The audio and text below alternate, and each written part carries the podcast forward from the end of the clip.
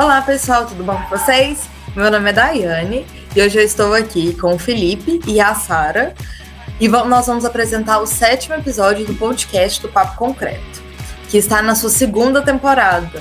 Nesse episódio, nós vamos falar sobre gestão de obras com o nosso convidado, que é o engenheiro Erickson.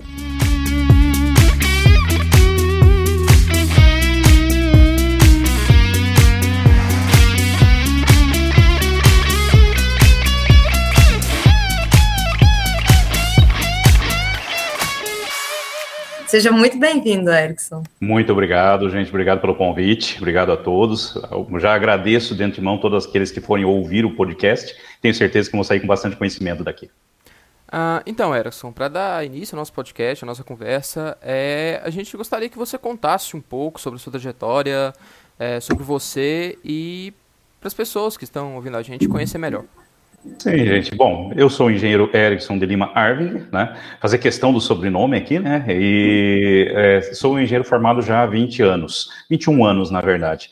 E sou gestor de projetos em engenharia também. Sou pós-graduando em, em engenharia de segurança.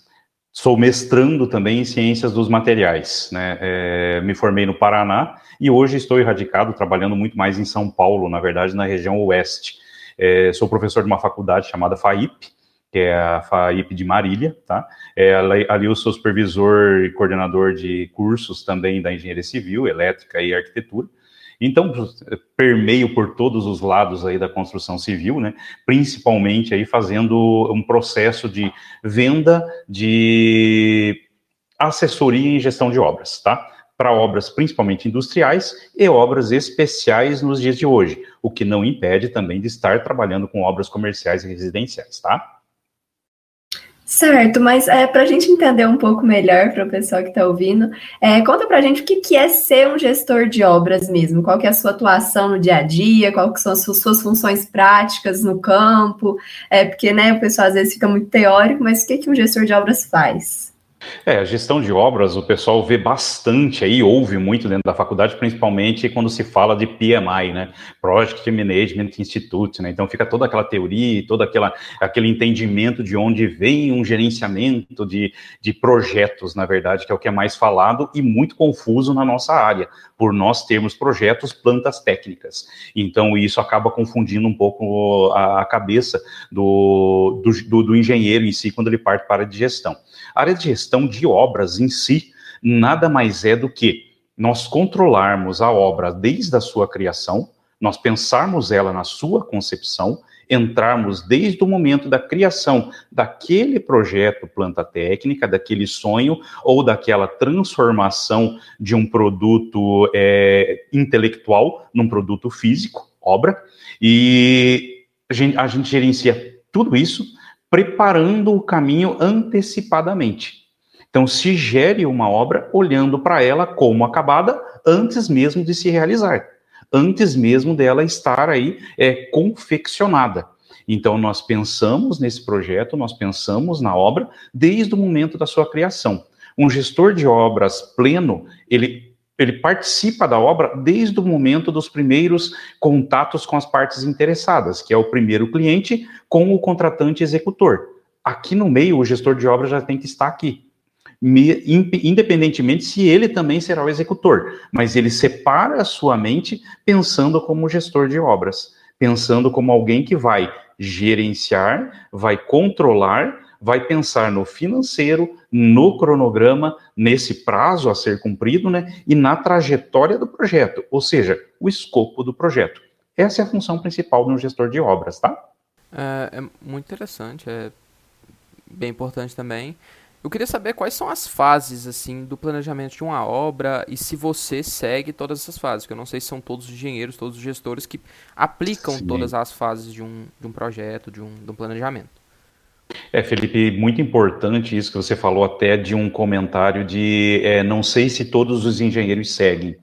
Geralmente, aquele que não segue ou que pula uma etapa dessa gestão pretendida, ele acaba dando o famoso tiro no pé porque nós é, é, isso acontece corriqueiramente, né? Vocês como engenheiros é, e a gente verificando aí o mercado como anda, principalmente o mercado residencial, quando a gente fala aí das obras mais populares, é, se atravessa demais a questão de obras e são muitas as quebras que advêm justamente pela falta do gerenciamento. O que, que acontece?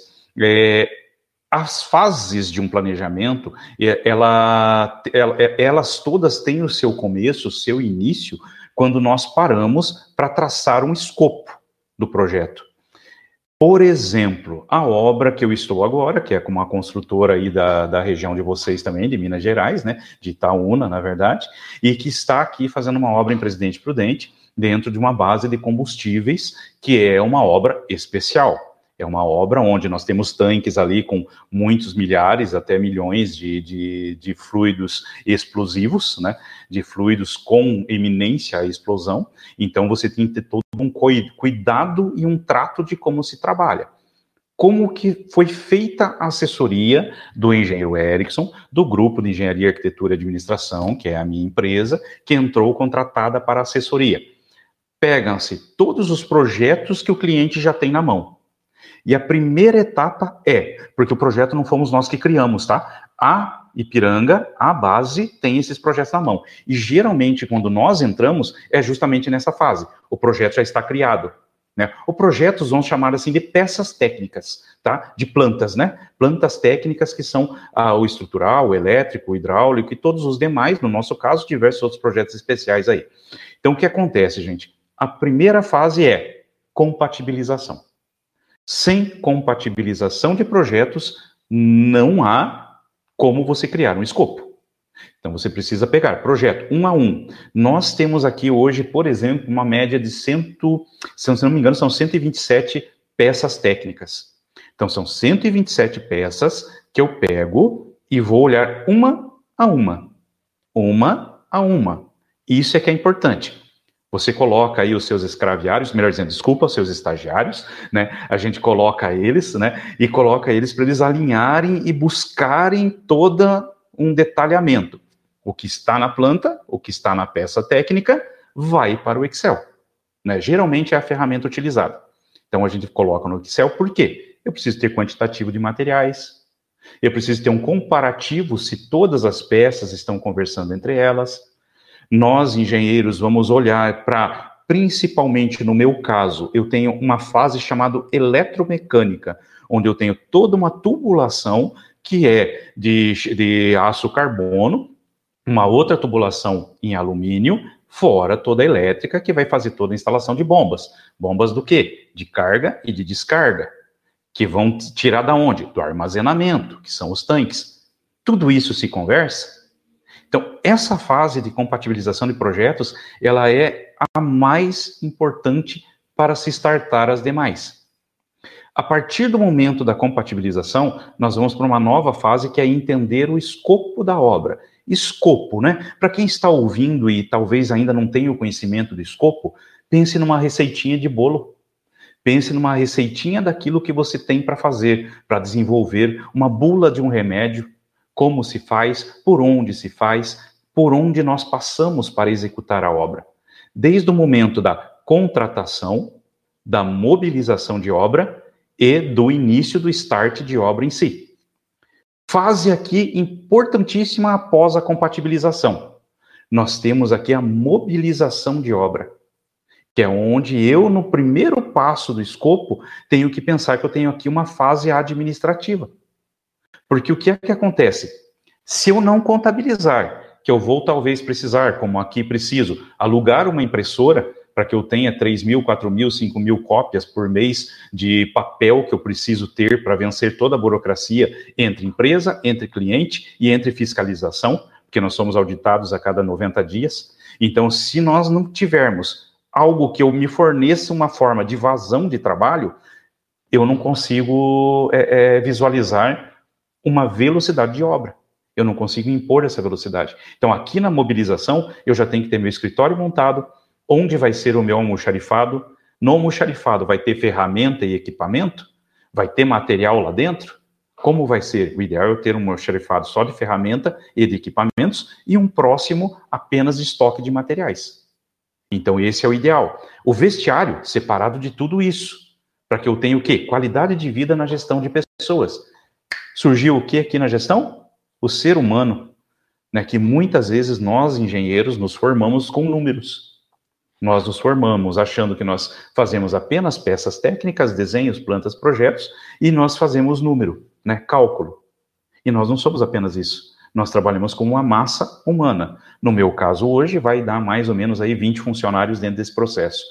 Então, eu vou ter aqui soldador, caldeireiro, vou ter auxiliar de todo esse pessoal, vou ter pedreiro, vou ter ajudante de obra, vou ter encarregado técnico de segurança, vou ter um encarregado da mecânica, encarregado da elétrica, eletricista, ajudante de elétrica, e eu, né? Então, eu tenho que pensar que meu cliente está ali dentro. Então, eu tenho que ter uma gestão de pessoas. E isso vai me gerar o que? Sempre quando eu tenho gente junto? Conflito. Então, os conflitos lá da compatibilização dos projetos, que eu fiz das peças técnicas, agora eu vou ter conflitos humanos, conflito né, de fases de obra, de execução, ou de própria caráter, ou de própria individualidade de cada Para isso, eu preciso ser o gestor humano agora, gestor de pessoas. Então, basicamente, esse gestor de projetos atravessa pensando que as fases são compatibilização, vou ter aqui a mobilização de obra, a gestão em si de pessoas, que vem desde o começo até o fim, e vou ter o meu encerramento de obra. A gestão de pessoas está junto com a minha execução total aqui, que aí é o meu controle fazer com que o meu escopo se cumpra dentro do prazo e com o custo que a gente estimou lá atrás. No final tem o encerramento de obra, que a desmobilização, gente, é uma outra fase importantíssima que por vezes não é dado atenção. Mobilização e desmobilização se somadas e eu errar na mobilização e na desmobilização enquanto gestor, nós estamos aí provavelmente afundando quase 15 a 20% do meu valor de obra. Você já imaginou você ter 20 é, colaboradores registrados CLTistas empresa, ganhando dentro de uma empresa dessa, além do seu salário, ganhando 30% de adicional de periculosidade por estar lá dentro. Fora todos os encargos, em torno de 175% hoje que nós temos com esse pessoal lá dentro, né? Somados em tudo isso. Vocês já imaginaram se eu estiver encerrando a obra, eu não tiver de colocá-los e tiver, tiver que realmente demitir todo mundo, não pensar que eu tenho que já estar startando outra obra, e eu não pensar no que fazer com esse pessoal dentro do processo, eu começar com 20, 20, será que eu preciso dos 20 nesse prazo inteiro? Será que não é interessante eu com 5? Eu ia aumentando para 6, 7, 8, 10. Cheguei nos 20, cheguei no pico. Cheguei no meu histograma de obra agora. Para quem também está ouvindo e não sabe o que é um histograma de obra, é o meu controle de mão de obra. Que justamente eu vou dizer por mês, por semana, por dia, por hora, né? Nós trabalhamos muito por hora homem, então quantas pessoas estão trabalhando naquele, naquela hora homem? Cheguei no pico, agora eu vou desacelerando. Já vou jogando para outras obras, já vou demitindo, já vou fazendo o que tem que se fazer, para que no final eu tenha só aqueles que são importantes estarem comigo no final. Talvez quatro ou cinco. E aí eu fiz a minha fase de compatibilização, mobilizei, executei, desmobilizei. Então, basicamente, se eu entender esses processos, né, dentro dessas fases pequenas, digamos assim, separei em quatro aqui, a gente consegue ter já um controle de obra bem interessante, tá? É, eu achei muito bacana é, de você ter falado, porque assim, muitas vezes a gente pensa, às vezes, em gestão de obra, muito só na parte técnica, só na Sim. parte é, material, né? De quantidade de material, de quantidade. E eu sinto muito assim, é, vendo experiências, né, de amigos meus que trabalharam em obras, em obras que eu já trabalhei, hoje não trabalho mais em obra, mas, é, né, analisando, assim, contexto, eu vejo que muitas empresas hoje em dia, elas não têm muito essa, essa ideia, né, do, do recurso pessoal também, do recurso humano, é, tem muito mais o, a ideia só do material, de quanto o material vai gastar, é, de quanto tempo vai gastar para a obra ficar pronta, mas não consegue gerir bem o seu, o seu recurso humano, sabe? Uhum. Não sabe lidar com conflitos dentro da obra, eu sinto muito isso, né? A parte de conflitos dentro da obra. É, acha que simplesmente né, acabou a obra, é só demitir. É, ao invés, que eu não acho bacana, né? Assim, para aquela pessoa é muito difícil a gente conseguir um, um, É muito difícil hoje em dia conseguir um emprego, assim, eu acho, né? Não é nada assim. fácil, não, Daiane. E então... sabe uma coisa que é, é bacana, Daiane? Daiane, Felipe, Sara, vamos pensar aqui no seguinte: é, vocês três já devem ter ouvido, inclusive de vocês, de que nós somos um número da empresa. Ponto. Né? Nós somos o um número tal da nossa, do nosso livro lá de contratação, do nosso livro de controle de terceiros, no meu caso, seja como for, mas nós somos um número. A partir do momento em que nós, gestores, Daiane, mudamos um pouquinho essa questão de é, não valorizar o nosso colaborador, que isso é comum, é corriqueiro no dia a dia, quando a gente pensa já na gestão, na valorização, nós conseguimos resultados muito melhores. Vou dar um exemplo. Essa equipe que está vindo comigo hoje, para essa obra da Delta FIA aí, né? Vou citar o nome aí da, da, empresa por dar créditos, porque a obra não é minha, é deles, eu estou assessorando, né? E é uma empresa que eu achei muito interessante, porque eles estão passando num processo de evolução por criação de departamentos e processos. Então eles já estão olhando para o gerenciamento agora. Por quê? Era uma talvez, não sei a história deles, né, mas talvez tinham aí quatro, cinco obras de médio porte, partiram para mais duas, três de grande porte, hoje devem estar aí com umas 25 obras país inteiro, sendo delas aí mais de 50 de grande porte, mais de 50%. Então, se a gente for pensar nisso, se você não se estrutura, você cai fácil, o tombo é grande. O que é que eu estou fazendo? A mão de obra que eu estou contratando hoje, basicamente é que já estava comigo junto com a outra empresa de São Paulo que tinha vindo. Foi falar que a gente ia ter uma outra obra aqui, o pessoal já se interessou. Por quê? O formato de gestão que nós temos, né, eu, a equipe, meu técnico de segurança, que fora de brincadeira, é um dos melhores técnicos que eu já trabalhei. Inclusive, sugiro para podcast com eles, viu? Ele deu, ah, ele está fazendo algumas lives aí. Vou passar o convite para vocês, inclusive. O cara é fera, fera, fera, fera. É o melhor técnico de segurança. Ele dá show em qualquer engenheiro pós-graduado, com doutorado e tudo mais de engenharia de segurança. O cara é fera. E não é porque trabalha comigo, porque ele nem era meu funcionário. Eu, ele que basicamente me chamou para trabalhar nessas empresas. Nem era meu amigo, é meu amigo hoje. Então, é, o cara é fera mesmo. Mas o que, que acontece, gente? É, essa equipe, é, eu busquei trabalhar com pelo menos 50% da equipe que eu já tinha. A equipe que eu tinha antes era uma equipe próxima de nove pessoas, né? No, é, eram nove, nove pessoas. Hoje eu estou chegando a quase 20. Então, nós temos uma equipe já, né, a mais que o dobro. Mas o que que acontece? Eu tinha lá um servente, por exemplo, um ajudante de obra, né, que era um colaborador muito bom ele é um cara que vestiu também a camisa desse técnico de segurança, por isso que eu citei muito o técnico de segurança. A nossa obra, nós temos a visão do seguinte: é, eu atraso obra, mas eu não perco vidas.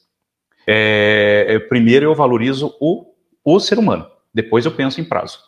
Então, o prazo, lógico, toda a compatibilização, barará, barará, que eu falei para vocês aqui tudo, a gente conseguiu aí colocar o escopo de obra, já pensamos em planejamento, planejamento de prazo, já pensamos em financeiro e tudo mais. Mas existe o seguinte, Existe a questão de que, é, primeiro, vem a segurança.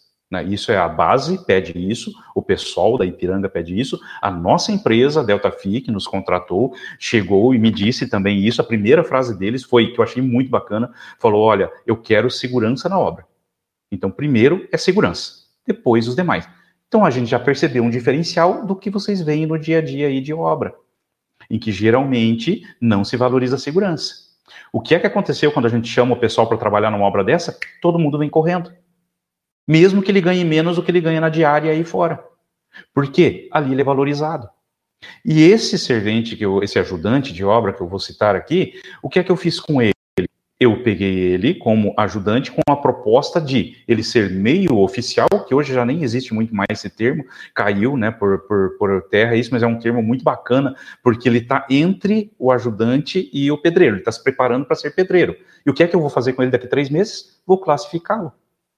Então ele já está com a meta na carreira dele, né? E criei uma gestão de carreira ele agora. Opa, surgiu uma outra gestão, então, né? Se gerencia as pessoas ainda a carreira delas. Né? Quantos funcionários que eu tive, e olha, gente, foram muitos em toda essa caminhada, hoje batendo aí com essa obra, sei lá, 60 mil metros quadrados de obra, 70 mil metros quadrados de obra, nem sei mais, mas é, tive muitos funcionários, passou de mil, eu acho, em toda essa caminhada. O que é que acontece? Muitos deles se tornaram quem? Nós, engenheiros. que eram serventes, ajudantes de obra, e que eram pedreiros. Por quê? O primeiro discurso da primeira reunião é: estuda, cara. Estuda, você é jovem, você é novo, ou você não é novo, você não é jovem, mas você tem capacidade. Eu inflo o ego. Então eu faço com que ele se sinta bem com quem ele está vindo trabalhar, porque ele está sendo valorizado. Um outro ajudante, eu passei ele a apontador de obras. O cara fez vestibular, passou em engenharia de produção. E vai continuar como meu apontador de obra aqui, mas vai fazer engenharia de produção. Então, pô, cara, ele tinha ensino médio, ele só precisava de alguém na cabeça dele startando. Ah, professor, mas o senhor vai perder esse funcionário? Vou, cara. Vou, vou, mas vou ganhar um grande parceiro. Isso eu tenho certeza absoluta. Vou ganhar um grande parceiro. E ele vai me indicar alguém que vem na sequência dele. Se não indicar, alguém que fique sabendo desse processo de trabalho virá, né? Virá para participar junto, porque é um processo diferente. O nosso processo de gerenciamento é um processo que primeiramente ele vê pessoas e segurança. Nós vemos os dois. Depois a gente vai para o demais. Lógico que eu já sentei, já fiz o planejamento, já fiz o financeiro e tudo mais. A obra anterior nós estávamos com quase três meses adiantados em relação à civil da obra. Nós já estávamos com três meses. Então, uma obra de um ano, ela já baixou para nove. Qual a economia que eu faço para o meu cliente nesse sentido? Como se consegue isso sem fazer hora extra? Trabalhando de segunda a sexta, no horário normal. Simplesmente trabalhando o ego das pessoas, porque o mapeamento de pessoas, que isso é um curso muito interessante até de se fazer, um dia, se vocês quiserem também, é outra coisa que a gente pode fazer, que é mapeamento de pessoas.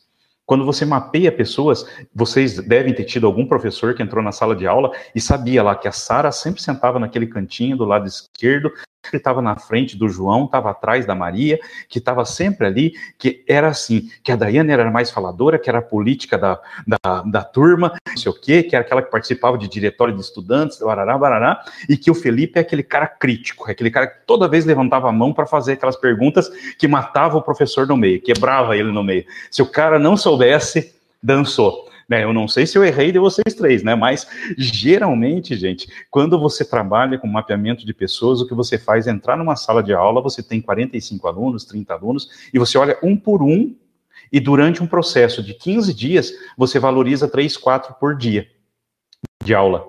Então, num primeiro bimestre inteiro, você já conhece todos os teus alunos. Aí você conhecendo todos eles, e isso eu estou falando porque isso é gestão. É você conhecer a tua equipe. Quando eu entro dentro de uma sala de aula, o meu cliente é meu aluno. E ao mesmo tempo, ele é minha equipe. Porque é ele que vai fazer a minha avaliação semestral. A faculdade particular tem isso, eu não sei com vocês aí, né? Mas a gente tem avaliação de professores semestral. É, a gente tem a pessoa que vai direto na mantenedora e vai conversar direto com a diretora, né? O Noeste, aqui na pós-graduação, é a mesma coisa, o pessoal vai direto conversar com, com o reitor. Então, nós temos que ter um tato para trabalhar com esse aluno, porque ele é quem vai me divulgar e vai fazer com que o meu trabalho tenha continuidade. E outra coisa, responsabilidade. O gestor, enquanto engenheiro, ele tem que pensar que, mesmo ele não sendo responsável técnico, que é o meu caso, eu não imito RT para a execução dessa obra, mas eu sou responsável, não sou? Eu estou contratado para gerir e dar resultados. Então, resultados do quê? Entregar no prazo, dentro de tudo aquilo que o projeto pede e com o financeiro. Para o financeiro, eu tenho que olhar para ele sempre que ele tem que reduzir. O prazo, eu tenho que olhar para ele sempre que ele tem que reduzir. Agora, o escopo não pode reduzir. A receitinha do bolo é a mesma. Um quilo de farinha de trigo, dois ovos, né? Meio litro de leite, sei lá, né? Você está aqui com. Não sou um grande mestre de cuca, eu gosto de cozinhar, tá? Gosto da cozinha mineira também. Mas, mas você tem que seguir essa receitinha. Porém, você tem que comprar o produto de uma forma que ele custe menos, você tem que comprar o trigo mais barato. No nosso caso, aço, nós sabemos como funciona no país, não vem o caso aqui de a gente comentar isso, mas nós sabemos bem como funciona aço e cimento. Então, mas mesmo assim, eu tenho que ficar negociações se eu não consigo achar o preço do quilo com o fornecedor A, B, C, D, porque todo mundo está vendendo igual, eu vou ter que fazer o seguinte, eu vou ter que pelo menos negociar o prazo com ele. O start de pagamento, né? o distanciamento, a facilidade na entrega. a rapidez e essa agilidade na entrega. Ah, se eu costumo comprar muito do seguinte, eu mesmo estando aqui em Presidente Prudente, eu compro em São Paulo, porque a entrega, ele acaba mais barato para mim aqui, pelo seguinte, ele chega mais rápido do que o aço que chega no meu fornecedor até o meu fornecedor me entregar, ou da região. Então, o que eu faço é pedir direto da capital, porque ele já vem no transporte e descarrega na minha obra. Rapidíssimo. Então, isso é uma forma do quê? De gestão. Gerenciei o que agora? O recurso material. Tá? Então, é, é isso é gestor, gente, é pensar o tempo todo, tá? É, Erickson, eu fiquei com, com duas dúvidas. É, a primeira é se Sim, é vocês que contratam, o gestor que contrata a mão de obra inteira, assim, Sim. que vai trabalhar na obra.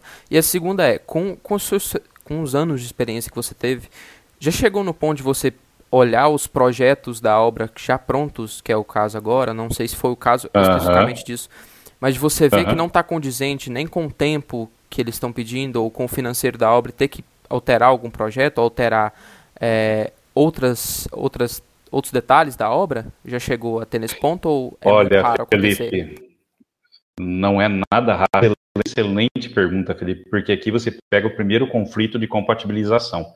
É, respondendo a tua primeira pergunta, né? Sim, somos nós que contratamos, mas ele não é registrado na minha empresa, ele é registrado na empresa do meu cliente.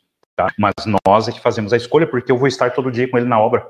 Então, quem tem que, quem tem que fazer a contratação, a entrevista e entender se esse funcionário vai me dar evento na, na, no andamento da obra sou eu mesmo. Então, sou eu e o técnico de segurança, mais o meu encarregado, que nós fazemos essa seleção de pessoas, tá? Juntamente, com o meu cliente. O meu cliente disponibilizou, antes de ontem, por exemplo, um encarregado de mecânica da empresa dele, que veio até aqui para, juntamente comigo, nós traçarmos alguma coisa de material em estoque e de compatibilização de que aí eu vou responder a tua segunda pergunta, e hidratação de pessoal, tá? Então é essa parceria, mas basicamente quem controla essa mão de obra somos nós. Eu até aconselho que as empresas gestoras de obras, ou o engenheiro que é contratado como gestor, de vocês que queira gestão de obras, que vocês contratem, tá? Que vocês participem da seleção. Porque existe um problema de um primeiro também individual que já vai existir, que é o ego que eu cito aqui muito, né? Porque você contrata um mestre de obra que foi contratado pelo teu cliente construtora é, X. A construtora X contratou um mestre de obra e te joga na tua mão. Esse cara vai se irritar você? Por vezes não. Por vezes ele vai pular você e vai direto no dono, principalmente se a empresa for pequena. Então, isso acontece muito, viu, gente? Então, um conselho que eu dou para o engenheiro que é gestor é, de alguma forma, com o seu cliente, se coloque no processo de contratação se coloca nesse processo. Então, isso aqui seria a mão de obra. Compactação de projetos. Quando o nosso encarregado aí da, da, da Delta esteve aqui, já aconteceu um primeira, uma primeira incompatibilidade. Nos foi fornecida uma lista de materiais para conferência para eu saber se esse material é, bate com o material da lista deles, para eu poder utilizar e olhar os projetos de um material faltante. Né? Então, dentro do contrato, existe um material de Ipiranga que ele está dizendo, olha, material vocês podem usar, que é material da Ipiranga, tirado do nosso contrato, porque esse material já estava aqui. Mas na conferência, não. Tem material que não estava lá. Então aí tem que sentar com esse cliente, o cliente né, da empresa, e solicitar para ele a compra desse material ou renegociar o contrato. Né? Você tem que fazer uma renegociação financeira aqui agora. Porque senão, se você tem aí um contrato de 4 milhões, vamos citar aí, por exemplo, e você tem aí dito que existem dentro desse contrato 600, 700 mil reais já inclusos ali, porque já existe esse material em estoque. Vou conferir, ele não está lá, né? 600, 700 mil você não tira da noite para o dia. Então, muitas vezes você está indo buscar financiamento para que ela se pague dentro das medições. Então, você tem que negociar isso. E já ouviu muito, Felipe, do que você perguntou, principalmente da peça técnica projeto, né? Que eu acho que é isso a maior curiosidade de se não bateu. Muitas vezes não bateu. Então, ocorreu, ocorre, é muito natural se ocorrer. Por vocês se formam, a Sara vai ser petista, por exemplo. Vai trabalhar lá com água, com hidráulica, com alguma coisa assim. Tá, legal. Ela trabalha com isso vai ser calculista estrutural, tá? Vai ser calculista industrial, mas ele não pergunta para a Sara como é que ficou o projeto dela e o que, que ela está pensando de tubulação. E a Sara também não passa essa informação para o Felipe. E o Felipe projeta. Ele diz que aqui tem um pilar. E a Daiane está trabalhando no escritório de arquitetura, trabalha com os arquitetos lá mesmo fazendo engenharia, e os arquitetos fazem o que conosco?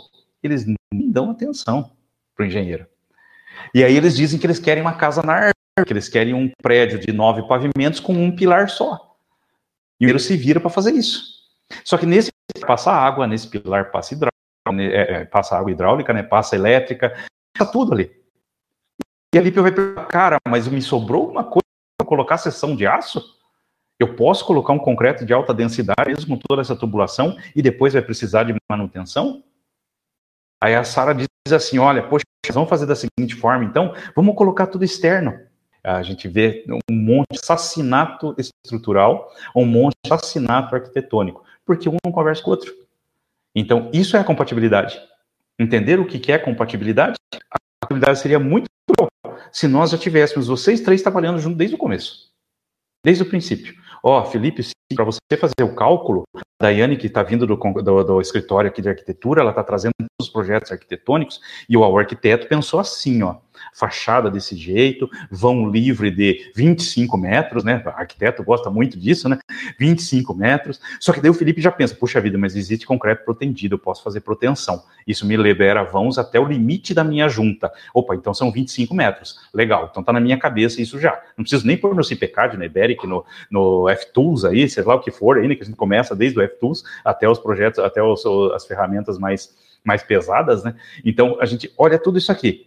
E a Sara já chega a linha já diz, a vida, mas se criou tudo isso aqui de espaço, gente, a minha tubulação aqui vai passar tão legal, vai ficar tão bonitinha, porque ela vai caber aqui, eu vou conseguir entregar um projeto para o meu cliente que ele consegue fazer manutenção depois. Porque senão vai restar o quê? Depois da compatibilidade errada, as built. As built é um nome lindo para dizer eu errei e agora eu vou corrigir em inglês, porque está como construído, né? como feito.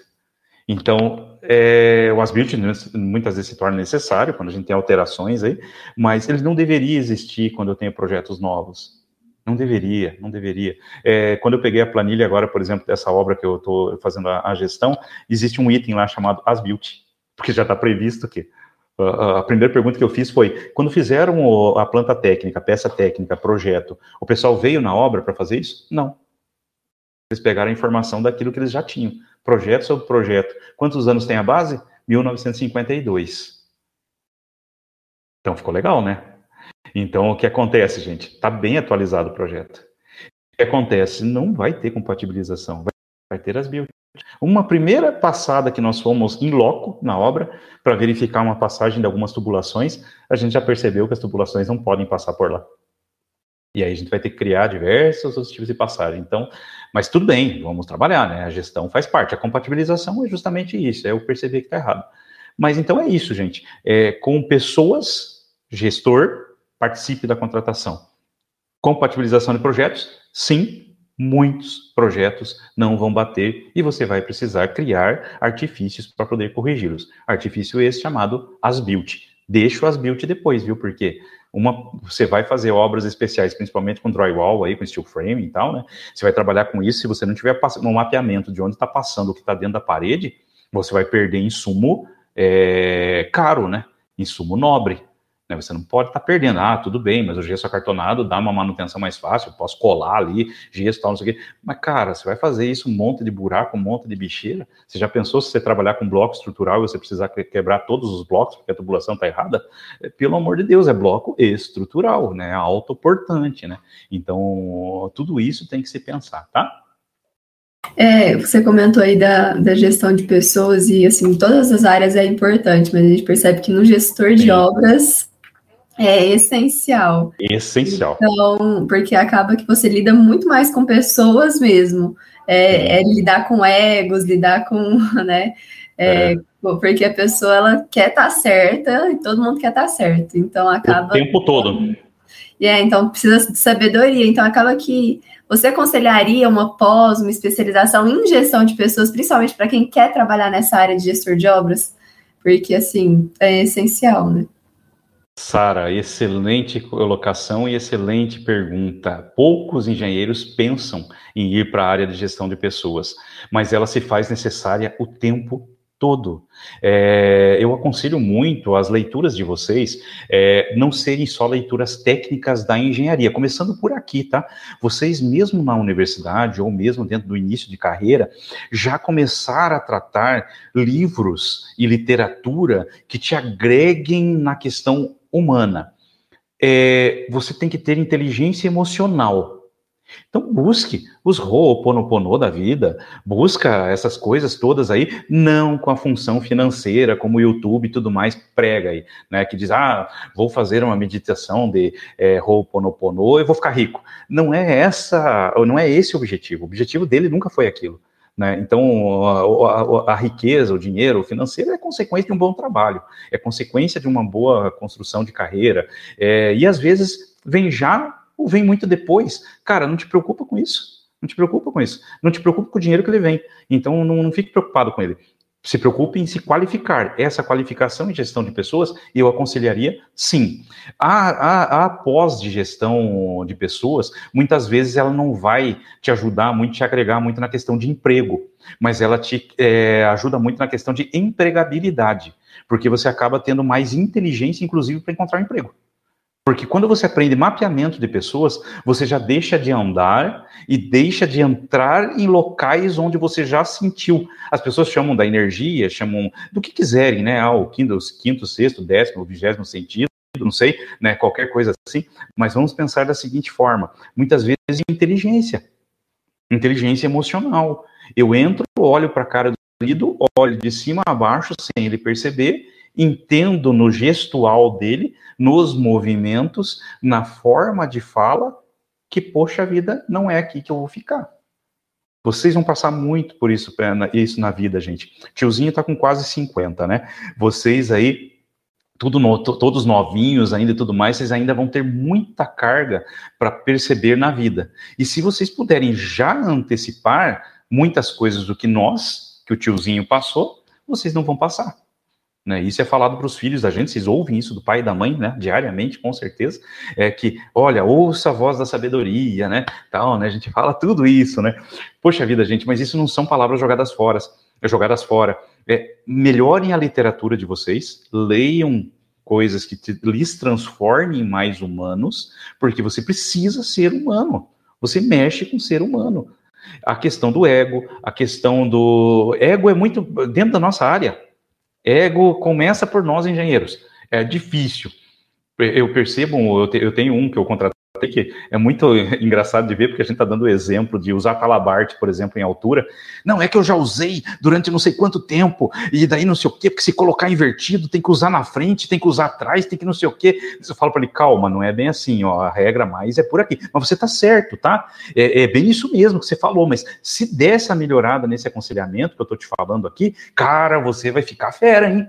Porque tudo que você sabe, né? O cara já, ah, eu sei nessa, né? Deixa ele, Deixa, ele não vai mudar. Ele não vai mudar. Primeiro, gente, que não é por nada, mas ele não tem a cultura que vocês têm. Ele não tem o acesso à literatura e às informações que vocês têm. Melhorem o vocabulário de vocês, mas não requintem tanto na obra. Melhorem o vocabulário para você conversar com o teu cliente, conversar com a diretoria. Se você trabalhar uma obra governamental, para que você possa ter um discurso melhor politizado, né? seja polido e político, mas ao mesmo tempo seja é, politizado demais. Né? Se eu defender uma tese muito grande dentro de uma obra ou com o meu cliente, pô, ali não é lugar para você fazer doutorado. Ali não é lugar para você defender a sua opinião. Ali é lugar para você demonstrar que se fizer naquele caminho é o melhor caminho. E se você descobrir que o seu cliente ou que alguém está certo, aceite a opinião. Então, absorva ela absorvendo a opinião dele, pô, cara, você percebeu de alguma forma. Acontece isso diariamente, tá? Então, aqui entra uma outra palavra que tem que nos, nos acompanhar além do respeito: humildade. Se você tiver humildade e respeito dentro da obra, cara, você não precisa de mais nada. Daiane, Felipe, Sara serão grandes engenheiros, grandes gestores ou grandes projetistas ou grandes calculistas, grande alguma coisa, né, grande profissional dentro da sua área, se você conseguir ter essas duas palavras. Porque aí te facilita a vida. Deus não deu uma orelha e duas bocas. Ele deu duas, dois ouvidos e uma boca. Ouça mais do que fale. Deixe para falar bastante quando você for fazer o podcast aqui. Aí você fala. Né? Agora, lá, lá na obra, você procura ouvir, absorve e só emite a voz naquilo que realmente agora tem 99,9% de certeza que vai dar certo. É, dentro das minhas primeiras obras, gente, já aproveitando o gap aqui, é, dentro das primeiras obras, durante muitos anos, durante muitos anos mesmo, eu estou para te dizer que 50% da minha carreira profissional é, foi mantida de uma forma muito mão de ferro e com pouco ouvido. Eu fui aprender isso realmente nos últimos 10 anos.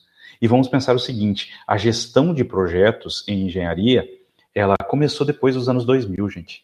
Ela já existe desde os anos 48, lá, pós-guerra tal, pós-segunda guerra mundial, é, Ghent surgiu lá na primeira guerra mundial, então nós sabemos que a gestão de projetos, na verdade, ela foi balizada na indústria bélica, né, de armamento, então a gente sabe que ele veio disso, foi para a indústria automobilística, então ele estava distante da construção civil.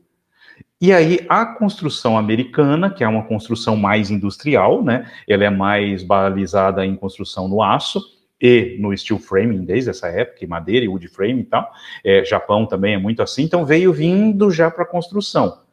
Então, anos 60 e alguma coisa, até a criação do PMI em 69, né? Você veio dizendo, opa, peraí, então vamos juntar agora todos os gestores e vamos criar uma bíblia para ele aqui. Criamos, criamos o PMBOK, Começou lá com cinco carinha maluco, né, no mundo inteiro. Hoje, sei lá, 600, 700 mil, 200 mil, não sei, nem o número nem sei dizer. Eu sei que no último curso que eu fiz lá com vocês, até eu apresentei o gráfico e mostrei lá o quantos tinham hoje, mas já não lembro mais. Né? Tiozinho me dá o direito de esquecer de alguma coisa, né? Mas o que, que acontece, gente? É, você, você percebe que o avanço mesmo, principalmente se falando em Brasil, foi depois dos anos 2000. Porque até 2002, 2003, 2004 aqui não existia GPO, Gestão e Planejamento de Obras, dentro de nenhuma universidade. E isso está aqui, ó, próximo do ano 2010, que as universidades começaram a adotar essa gestão. Antes existia uma matériazinha de administração. Ponto. Era isso que existia. Tá? Depois começou a entrar gestão de projetos, gestão de planejamento de obras, é, gerenciamento de obras, gerenciamento da construção civil, diversos nomes aí. E aí começou a ter tudo isso. É, eu conheço uma universidade que ela tem gerenciamento de, da construção civil, tem uma disciplina em um semestre, sabe? Então ela ainda não, não acordou, não acordou. Né? Aqui na, na Oeste hoje já são três GPO, GPO1, GPO2, GPO3, né? Então você já tem três gerenciamentos. Lá na FAIP hoje já são dois gerenciamentos, né? Não sei vocês aí, como é que funciona com vocês? Uma? Aqui é só uma é, de GPO, é GPO, né? Gestão de Ano ou semestre? Semestre, e aí tem a optativa, é. Puxa tem vida, optativa, mas é só uma. E tem a matéria de administração é, ainda. É, tem a matéria de administração, mantiveram ainda. É, é hoje... Isso, foi, isso, é de, isso foi de mudanças, foi de 2011, eu acho. É, é 2010 para 2011 foi quando começou a mudar uhum. mesmo, realmente, sabe? Pois é, foi quando criou, inclusive, a matéria, né? Gestão de, é. de obras e... É, hoje, se você for olhar para MEC, por exemplo, é, o MEC hoje não admite cursos de engenharia sem gestão, né? Ele é uma, uma, uma disciplina que tem que ter para poder aprovar é, os cursos de engenharias em si, não só civil. Então, e quem é muito bom gestor, eu tenho muitos parceiros, inclusive esse, esse rapaz vai fazer agora que eu citei, né? Que é engenharia de produção, viu? A engenharia de produção é um gestor de projetos fantástico. E isso nos traz um pouco de receio, inclusive, na profissão, porque tem muitos gestores de produção que estão entrando na nossa área. Dentro da base aqui mesmo, os dois encarregados são engenheiros de produção. Então, estão quem, quem é administrativo deles está abaixo deles é o engenheiro civil. Então, nós percebemos que a engenharia de produção, ela entrou com tudo nessa área, com os dois pés dentro da nossa área. Então tem muito local aí onde você tem engenheiro de produção tocando obra. Então eu te pergunto, é importante você conhecer totalmente de obra? Sabe? Para gestão não. Para gestão não. Sou sincero em falar, não. Agora, você é melhor se você for gestor de projetos em engenharia e ainda conhecer de obra? Top. Top. Porque aí você sabe comprar, você sabe prazos, você sabe como funciona, né? É, MS Project, falando de ferramenta, né? ferramentas que vocês podem utilizar aí, tá? Eu não sei se estava nas perguntas de vocês, gente, mas já vou é, falando aqui porque eu iria citar o seguinte. É, Excel, fantástico, dominem Excel, tá? Mas não adianta saber só igual, soma-se né? Soma, abre parênteses, seleciona a coluna ou a linha e fecha parênteses. Enter, ponto. Cara, não adianta isso, tá? Saiba que você tem que saber um conte-se e que você vai apertar Ctrl, Shift, Enter, vai criar uma matriz. Saibam que você vai fazer isso, tá? Se vocês não souberem, já estou me vendendo aqui, tá? Quem estiver ouvindo aí pode vir conversar comigo aqui que a gente dá curso, tá? Não tem problema. É do básico, é, quase avançado, intermediário aí para engenharia. É focado em engenharia, tá? É, então saibam criar isso saibam criar é, dentro do Excel. Importantíssimo para vocês, porque ali você cria o Gantt, ali você cria diversas situações de controle no Excel. Pode ter o CRM que tiver aí, para quem não sabe também o que é isso, são plataformas de gerenciamento, tá? De gestão. Então, hoje você tem diversos aí, é, é Bitrix, é, tem o, você pode trabalhar com, eu citei até no outro curso também, o Trello, vocês podem trabalhar com o Trello, que ele trabalha é, com Canva, então é bem bacana, né? É bem swap, né? Então, vocês podem trabalhar com ele sem problemas. Mas dentro do Excel, vocês têm que saber. Isso não adianta, gente. Corre atrás do Excel. Corre atrás de melhorar o português de vocês também, tá? Porque engenheiro não quer falar um português claro. E muitas vezes ele escreve no lugar do mas, né? But, ele escreve mais. Então ele escreve plus, né? Então toma cuidado com isso tá? É, cuidem com isso, porque relatório vocês vão ter que fazer. Quem estiver trabalhando, principalmente com obras públicas, vão ter que enviar isso. Gente, quando cai isso, eu fui corretor de relatórios durante um bom tempo também, dentro de uma construtora aqui em Presidente Prudente, porque todos os relatórios que eles mandavam retornavam com correções é, de gramática. Então, eu tive que pegar e fazia para eles essas correções de e-mail e-mail era só eu que enviava, relatório era só eu que enviava, tudo porque eles tinham esse déficit em relação ao administrativo deles. Então, melhorem isso para vocês. Então, olha, Excel, entender bem a sua língua, né, dominem a sua língua. Aí vem o plus da vida. Quem souber inglês, né, tiver um domínio da, da, da língua, pelo menos o intermediário, ou pelo menos leitura e escrita, não precisa ter a fluência mesmo, mas, gente, isso ajuda muito também. Eu trabalhei com uma empresa chamada Sher Williams do Brasil, que é de tintas, e trabalhei na divisão Sumaré Industrial deles fui coordenador do CRDS, que é um de Centro Regional de Distribuição de Produtos, né? É, e eu prestava contas diretamente para os Estados Unidos. Então a gente tinha que prestar de budget, de tudo mais, tudo para lá. Então, gente, e-mail tinha que ser em inglês. Não usa Google Tradutor, pelo amor de Deus, até pode usar, mas não use só ele tá? Usem ferramentas, tenha um dicionáriozinho do lado, faça isso, porque isso vai ajudá-los a, a, evoluir. Faça um cursinho. Beleza, então temos aqui. E aí vem a ferramentinha de gerenciamento, que é uma das principais utilizadas no mercado. Existem outras? Muitas. Open Office, Primavera e tudo mais. Mas a mais utilizada é do pacote Office, que é o MS Project. E aí vem o aconselhamento que vai juntar tudo aquilo que a gente está falando até agora. Fazer MS Project só para criar escopo e cronograma, você escreve num papel. Aí você pega o papel de pão e escreve. Então, não é só para isso. Ele é para te criar as ligações, é para te criar as latências, que são os meus delays de obra. Então, ele é para você entender a ferramenta e fazer algo que o engenheiro esquece em qualquer MS Project, na grande maioria. Normalmente eu coloco lá no meu assim, é, serviço de escavação, responsável, João. Então eu coloquei quem? O recurso humano. Porque o Project ele tem uma ferramentinha bem interessante que ele começa a surgir umas carinhas aqui do lado esquerdo dizendo para mim: esse cara tá trabalhando demais. Você vai vencer isso? Como que você vai fazer para fazer isso? Ah, você pode colocar no automático lá e ele resolve.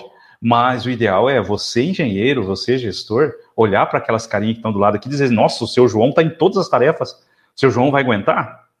Né? Então, eu vou olhar para o seu João e falar, puxa vida, mas nessa tarefa aqui, acho que eu vou colocar o Joaquim. Acho que nessa outra aqui eu vou colocar o Pedro. Nessa outra aqui eu vou colocar o Zé. E vou colocar o seu João só como responsável mesmo. Então, deixa o seu João responsável, encarregado, e aqui você começa a ter as figuras de obra. São muitas obras que vocês já devem ter visto, vocês três aí, Daiane, Felipe, Sara, vocês devem ter visto aí. É, muitos dos que estão no, nos ouvindo devem se familiarizar com o que eu vou citar de exemplo. Você chega na obra e aí você pergunta: é, seu técnico de edificações está aí? Ele não tem técnico de edificações. Aí, seu técnico de segurança está aí? Ele não tem técnico de segurança. Você tem um mestre de obra? Não. Eu tenho quem? Um pedreiro melhorado. E está do quê? De encarregado. Ele está com desvio de função, ele está com responsabilidade demais na, na, na, nas costas dele.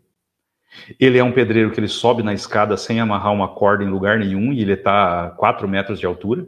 Ele é aquele cara que ele faz um andaime com rodinha embaixo, coloca duas paletas de madeira lá em cima, uma vigota, né, duas madeiras, uma diferente da outra, nada amarrada, nada preso, né? Não põe um chumbador numa parede para poder prender o andaime, não sabe o que é, é andaime fachadeiro, não sabe o que é andaime com orbital, ele não sabe o que é nada, nada. Né? Ele não sabe o que é nada disso, ele sabe o que é andaime. Né? E aí ele está lá em cima mexendo numa estrutura metálica e ele resolve que, poxa vida, mas eu preciso ir um pouquinho mais para lá. E ele se agarra na estrutura metálica e empurra o andaime dali de cima, né? E não tem ninguém embaixo e ele está sozinho. Se aquilo vira, ele só morre, né? Ou se aleja para o resto da vida. E isso é o que a gente encontra por aí, em 90% das obras principalmente as obras mais comuns que a gente tem aí, vamos chamar de comuns aí, as obras residenciais, comerciais pequenas, as de médio para pequeno porte, a gente encontra muito isso. Porque custa caro você ter um técnico de segurança na obra, né? Custa caro você dar uma qualificação para o teu mestre de obra e, e treinar ele numa NR35, né? Nós vamos agora quinta e sexta treinar o nosso pessoal o dia todo, manhã e tarde, manhã e tarde, de quinta e de sexta em NR20. E na R20 são todas as normas relativas ao que nós estamos fazendo lá dentro de combustíveis, explosões e tudo mais. Hoje pela manhã, hoje, é, hoje pela manhã, nós tivemos um treinamento de NR35. Vamos ter a parte prática na semana que vem. Antes de ter tudo isso, não entra em obra. Qual é o custo de tudo isso? Estou falando aí de 8 mil, 9 mil, 10 mil reais. Qual é o valor da obra? 4 milhões. Eu estou falando em 8 mil, 10 mil. Tá, se eu adiantar um mês de obra, conseguir fazer com que o processo rode direitinho, eu ganho 150 mil em um mês de economia para minha obra. Quanto custou meu 10 mil? Me sobra 140 depois. Então, o raciocínio está errado de quem está na obra, porque inicialmente custa caro, mas o final é o que importa. Quem planeja, quem é gestor, ele não olha para aquele momento pontual, ele olha lá na frente. Ele faz a conta final, né? Dentro de um processo. Ele não olha o só agora. Só agora custa, mas lá na frente eu ganho e muito.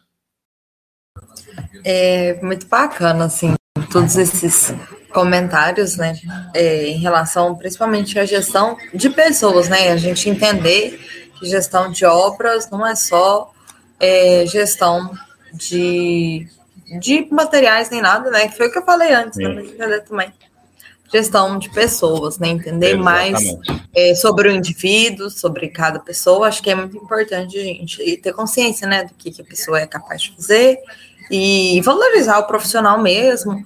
É, fazer agrados, eu acho importantíssimo. Eu acho que faz realmente aquela pessoa vestir a camisa da empresa. É, então, tudo isso aí é, eu acho importante. Para finalizar, eu queria que você comentasse um pouquinho sobre os cursos que você dá, que você comentou, ah, né, do ah, curso. Eu sim, queria que você comentasse sim, um pouquinho sobre os cursos. É, gente, já há, há, algum tempo aí, eu estou indo, eu acho que desde 2012, se não me falha a memória, tá? Não tenho essa data bem certinha, qual é o dia de inauguração de quando eu comecei a dar curso fora. Mas eu, professor, eu já sou professor desde 1993, né? Então, já dou aula aí de matemática e física, comecei aí com, com ensino básico, médio, né? E fui professor de cursinho e tal. Então, sempre gostei muito dessa área. aconselho vocês também que quem quiser dar aula é a melhor forma de aprender, é dar aula, porque você se obriga a estudar, se obriga a ler, se obriga, né? Quando você ensina, você aprende mais e você aprende muito com um aluno na sala de aula, é muito bacana. O professor que é aberto para isso, ele se torna um profissional melhor também, porque é uma simbiose dentro de sala de aula, é muito legal. Mas eu dou aula também online, tá? É, principalmente focado em algum, alguns setores que são os setores de gestão. Então, ferramentas, dou aula de Excel, dou aula de MS Project, tá? E dou aula de oratória, porque nós, engenheiros, muitas vezes não sabemos falar também. Então, a maior parte das turmas de engenharia, elas conversam quando o professor já não está na sala de aula né, para falar mal do professor, para falar alguma coisa assim, né? Mas ele não, ele não, não, não, ele não tem verbalização. Os seminários são são, são momentos muito é, perturbadores para o aluno da engenharia. São momentos que são sacrificantes para outros, porque ele não quer falar, ele se nega a falar. Né? Falar com a maquininha aqui, com o computador e fazer projeto e cálculo é mais fácil muitas vezes. Então, a própria negociação com, com o cliente se torna difícil. Então, se eu pegar entender a ferramenta Excel, tiver o domínio do MS Project e eu tiver uma boa oratória, eu estou aqui fechado para gestão, tá? Então aqui estaria legal. E aí eu tenho um outro curso que chama-se negociação e vendas, porque a primeira pessoa que, o primeiro produto que você vende é você. E o engenheiro muitas vezes quer só mandar e-mail com um currículo. Gente, eu digo uma coisa para vocês? Vocês vão mandar e-mail, e-mail, e-mail, e-mail, e-mail, e-mail, vocês vão lotar a caixa postal de um monte de gente aí. Tem um monte de gente que vai só fazer assim, ó, tá lá no spam já. E aí ele vai limpar a caixa de spam. Ele nem viu você. Então, nós precisamos entender como se vender, tá? Como que você se vende, tá? A primeiro passo para você, engenheiro, vender a si mesmo é dominar a linguagem, ter um mapeamento correto do teu do teu contratante. São dois passos, né? Então não é o primeiro, o primeiro e o segundo passo. Ter uma boa verbalização, uma boa oratória, uma boa apresentação verbal e conseguir mapear o teu contratante. Você aprendeu esses dois? Cara, agora você vai para a venda. Mostre que você é quem ele precisa. Né? Não vou citar o exemplo aqui do meu primeiro emprego na minha vida como engenheiro, porque é muito longa a história, mas resumindo, é... eu viajei para 180 quilômetros de distância da minha cidade, sem saber se tinha um emprego ou não, só tinha ouvido falar que eles abririam a vaga. Eu cheguei na empresa X lá, tinha carregado meu carro já na época com as coisas, colchãozinho para dormir, ventilador, não sei o que, um monte de coisa, e fui. Fui. Falei, essa vaga é minha, né? E eu cheguei na portaria da, de onde eu estava e falei para eles assim, para a moça que me atendeu, né? Falei, olha, eu vim conversar com o pessoal aí, aquele cara que é do que é do RH lá, que contrata, diz que tem uma vaga para engenheiro, eu esqueci o nome dele, puxa vida, dela, ah, o seu César? Eu falei, é, é ele mesmo. Ele mesmo, vim falar com ele mesmo. E aí ela falou, ah, peraí que eu vou passar um, vou ligar para ele. Ligou, ele não estava. Tive que aguardar, ele chegou depois. E aí eu vi uma BMW branca entrando lá no hospital, falei, pá, legal, né? Deve ser esse cara, né? Aí ela me chamou assim, eu tava paradinho no meu carro, no estacionamento, assim, um portariazinho no estacionamento, era uma fábrica de papel e celulose, e ela me chamou, né? Falou, eu acabei de falar com o seu César, ele disse que não tinha marcado com ninguém. Eu falei, nossa, Será que ele esqueceu? Falou, você acha que eu seria louco de viajar 180 quilômetros da minha cidade até aqui para ver uma vaga de emprego se eu não tivesse agendado uma entrevista? Ela falou, não, acho que não seria, né? Dentro da minha cabeça estava pensando, eu sou louco. Né? Aí ela ligou para ele de novo, logicamente me mandou entrar, porque ele ia fazer, né? O cara veio de uma cidade para cá, pensou que esqueceu. Quando entrei na sala dele, foi o que ele falou para mim. Falou: Nossa, eu acho que eu esqueci da sua entrevista, porque na verdade a gente nem abriu a vaga ainda. Né? A gente ia abrir a vaga, porque o Francisco, era o nome do engenheiro, está saindo, não sei o que tal. E eu falei: Pois é, o senhor deve ter esquecido mesmo. Né? Puxa vida, que nós conversamos e tudo mais. Ele fala: ah, Nós conversamos? Eu falei: é, Nós conversamos ainda. Eu falei: Pois é, então agora eu vou lhe contar a verdade, meu amigo. Olha, o senhor não conversou comigo. É, eu não marquei entrevista nenhuma com o senhor, eu só vim porque eu sei que eu sou o cara que o senhor precisa. Falei, eu sou o engenheiro que o senhor precisa. Então, se o senhor é, me contratar, o senhor está tranquilo, o senhor não precisa nem abrir a vaga. O senhor ia abrir a vaga, né? Então nem abre. Pode me contratar, eu já fico por aqui. Ele deu uma risadinha, falou, muita cara de pau, né? Eu falei, pois é, meu amigo, fazer o quê, né? Mas é, eu me garanto, pode ficar tranquilo, eu me garanto. Aí ele chamou o Francisco. Esse Francisco veio, conversou comigo, me apresentou a fábrica inteira, e no retorno ele falou, olha, Erickson, eu estou até agora assombrado com a sua, com a sua coragem e tudo mais. Então, você pode começar quando? Eu falei, eu por mim já estou começando, né? Já estou trabalhando a partir desse momento. Né? Ele falou, não tem, tá bom, amanhã você vem fazer exames. E aí eu comecei a trabalhar como engenheiro, sabe? Eu acredito, gente, muito na, na questão de que é, acredite, acredite, né? Eu falo, eu acredito porque eu acredito.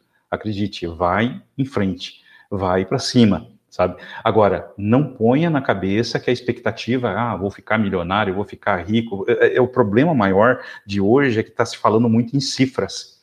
Toma cuidado com as cifras, tá? Toma cuidado. Às vezes, uma experiência como auxiliar de engenharia numa empresa pode lhe dar o cargo da diretoria. E às vezes você não quer o cargo de auxiliar de engenharia porque você não está sendo engenheiro, mas você perdeu o cargo da diretoria e você vai continuar durante muito tempo auxiliar de engenharia. Então, tenha visão, tá? Mapeie o negócio. Então, isso é o que eu tento ensinar nesses cursos.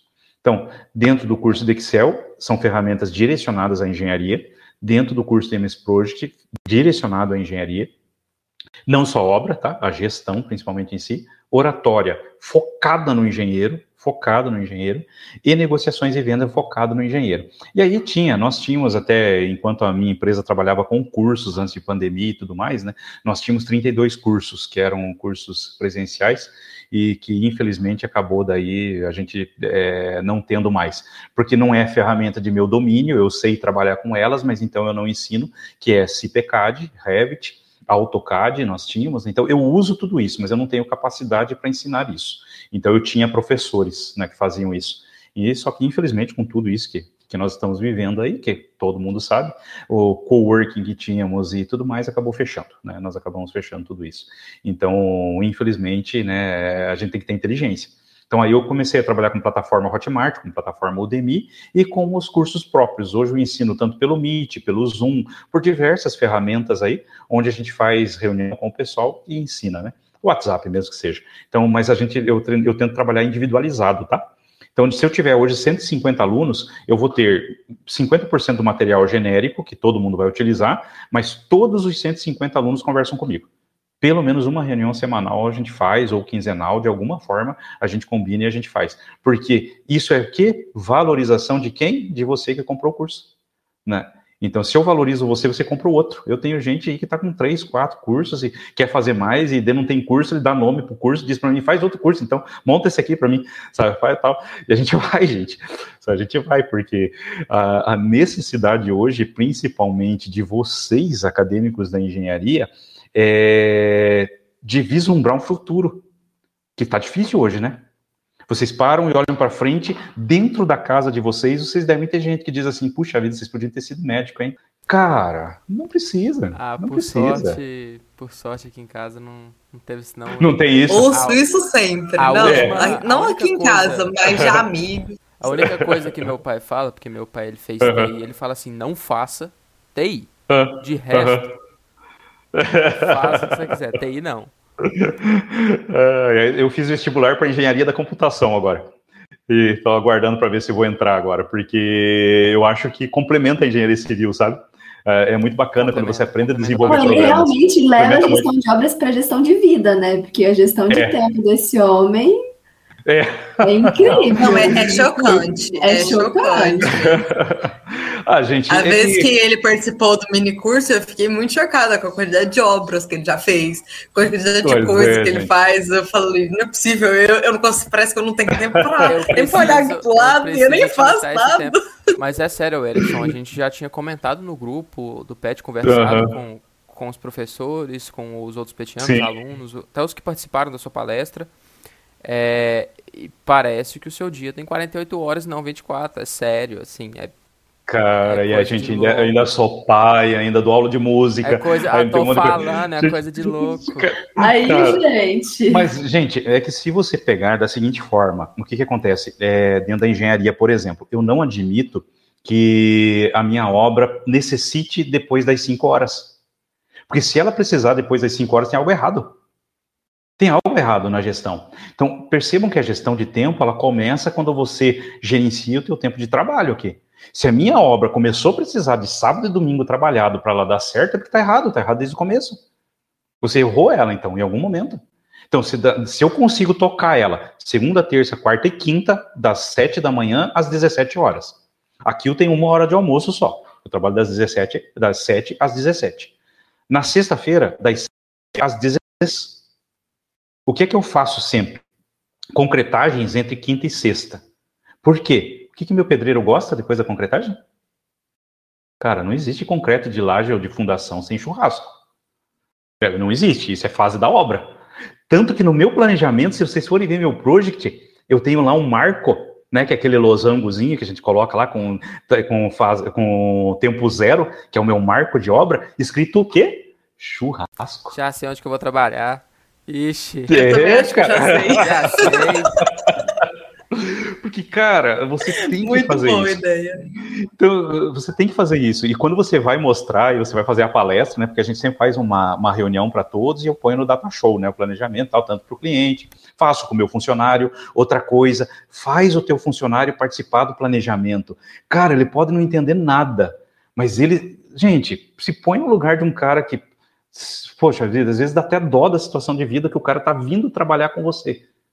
Quanto tempo, às vezes, ele passou desempregado para começar de servente? E para ele, pô, ele está olhando uma empresa que está fazendo obra no Brasil inteiro, oportunidade de viajar, de não sei o quê, trabalhar lá com um engenheiro que tal, né, que tem um certo renome aí. Pô, legal, cara. Ele chega com você e você faz ele participar do planejamento e você pergunta para ele. Você diz assim: o que, que você acha? Ele olha para você e diz: eu? Né? Você fala: é, você mesmo, o que, que você acha? Você acha que é legal fazer assim? Ô doutor, né? Ô senhor, ô engenheiro, ô não sei o que. Alguns me chamam de professor aqui, né? Tá, ô professor, não sei o que. Tá.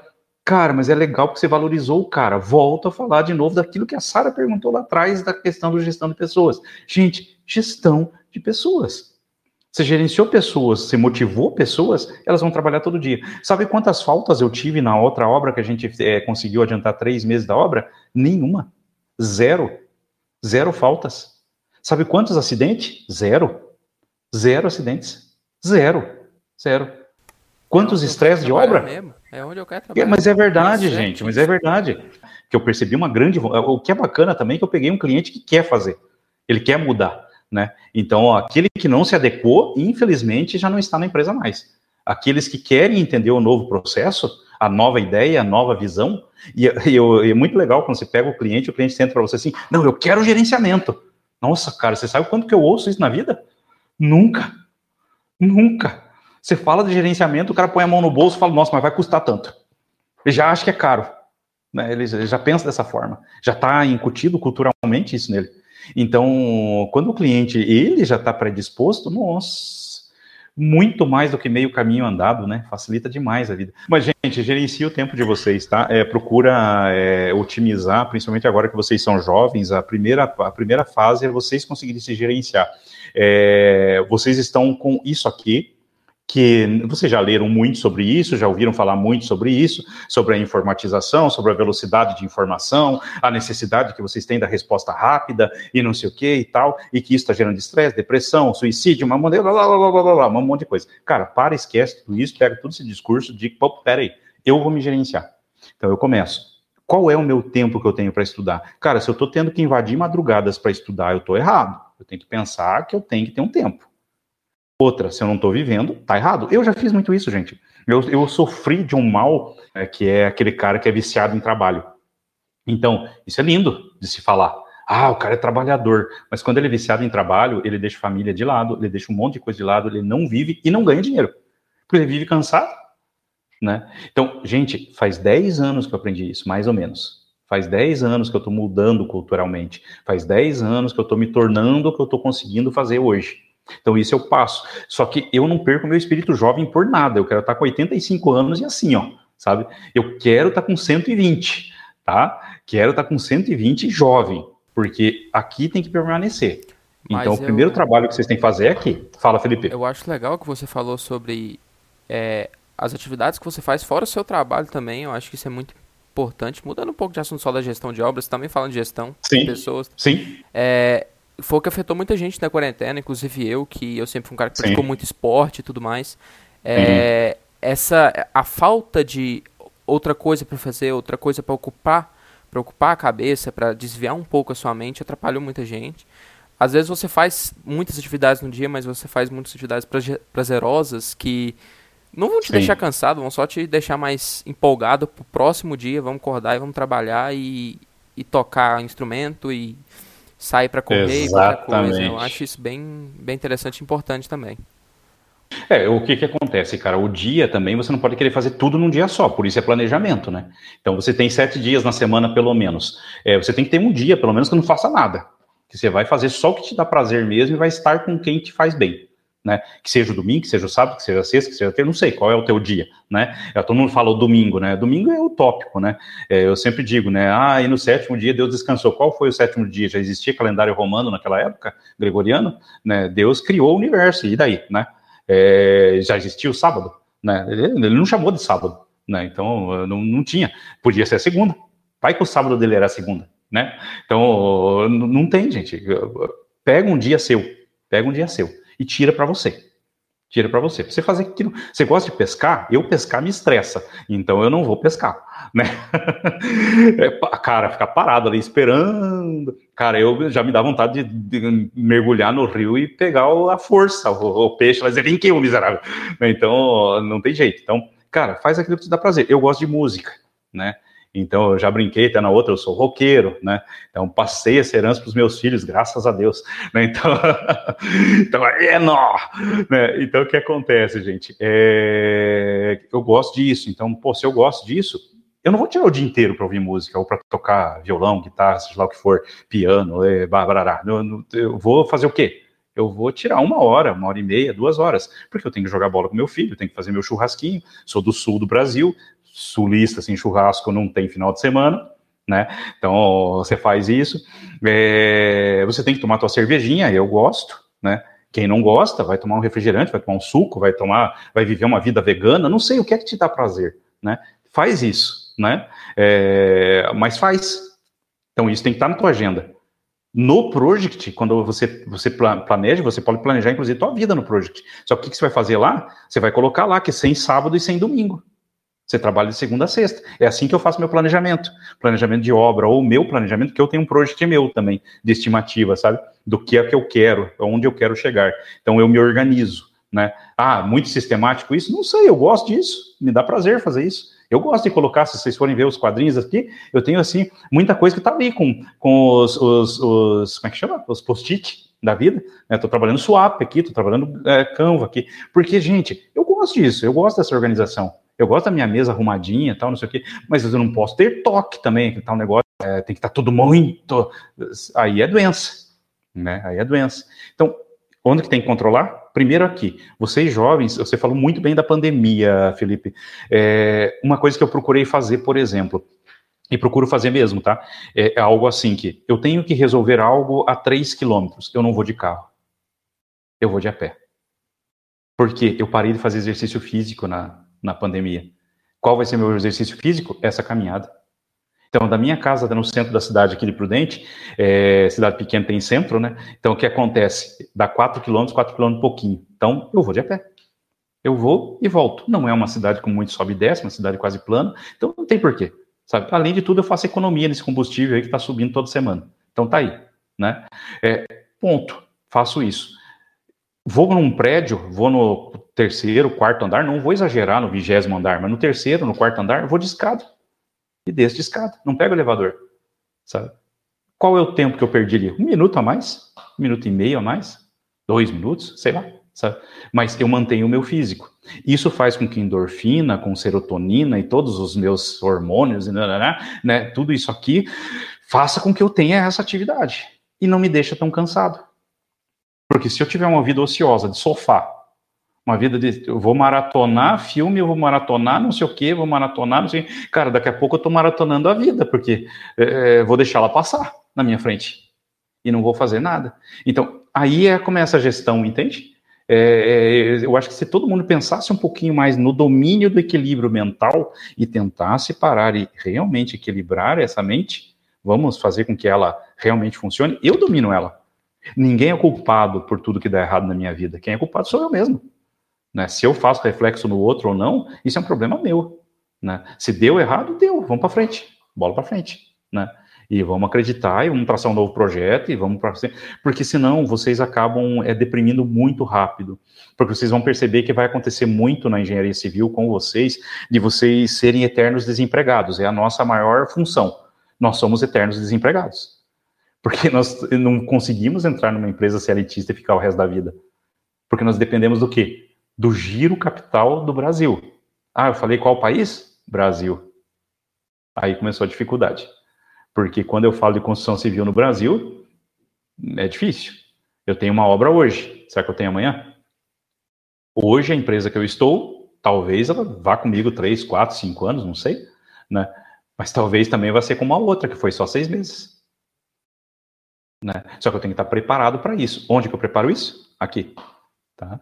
Então, preparo aqui. Distribuo o tempo de vocês. Não há necessidade de se fazer hora extra em lugar nenhum, nem para estudar há necessidade de você ir para a sala de aula, prestar muito bem atenção, fazer todas as anotações à caneta, fazer realmente, porque isso é um exercício mental.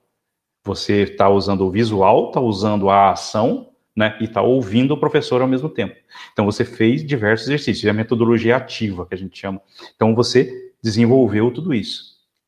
Se você conseguir conversar sobre esse assunto durante um tempo, você vai precisar estudar? Você quase não vai precisar estudar você vai ter praticamente todas as lembranças. Eu não vou dizer que na parte de cálculo, realmente de concreto e tudo mais, aí é tão fácil assim, que não é tão simples. A hora que você começa a entrar em sistemas estruturais, né, quem não tem tanta facilidade para guardar números e guardar cálculos e fórmulas e integrais da vida, derivadas, diferenciais e tudo que nós temos aí, é, talvez se torne um, um, algo um pouquinho mais desafiador. Mas aí tire uma horinha, uma horinha e meia depois. Se você fizer isso todo dia, você não precisa chegar antes da prova e não dormir. Então, gente, sabe, é, vislumbre, trace uma meta. Tá? Mas não trace metas curtas, tá? Se você traçar Sim. metas curtas, é só decepção. Mas, gente, é isso. É isso, tá? É, então, Erickson, fugimos um pouco do foco, tá? Fugir, mas foi importante. Também tá na área de, de gestão. Tá na área, tá na área, gestão. Gestão humanas, mental agora. É gestão de vida, né? Gestão de, gestão vida. de vida. Exatamente. É, acho que nós três, eu, a Dai e a Sara principalmente, queria te agradecer muito so, por esse podcast. Foi de muito aprendizado, uma conversa muito, muito boa, muito tranquila. É, rolou muito suave.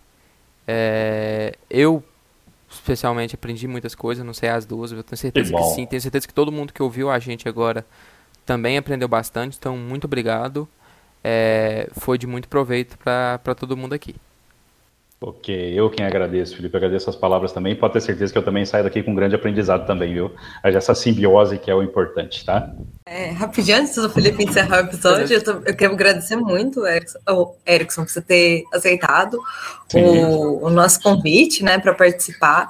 É, realmente foi, assim, extremamente gratificante e, e me ajudou muito, assim, a pensar coisas, principalmente aí sobre planejamento de vida, é, eu falo que eu não gosto muito de obra, mas eu acho a parte de gestão Sim. de obra muito bacana. Muito não gosto de estar na obra lá assim o tempo todo, não gosto muito, não. mas eu acho muito, muito bom, assim, eu acho muito bonito. É, a gestão de obra, a gestão de uma empresa, eu acho isso muito bacana. Então foi muito legal ter aprendido. É, e ir muito além do que a gente acha, né, que é a gestão de obra principal, e ir ali para a parte é, do, do humano mesmo. Achei muito bacana Sim. mesmo. Foi muito bom. Obrigada, viu? Eu quem agradeço, né? Mais uma vez, né? Eu agradeço mais uma vez o convite. Então é isso, galera. Esse foi o sétimo episódio de Papo Concreto. Espero que vocês tenham gostado, aprendido bastante. É, sigam a gente nas nossas redes sociais, vai estar tudo aqui na, na descrição do vídeo. E eu espero vocês no próximo episódio. Até mais, galera.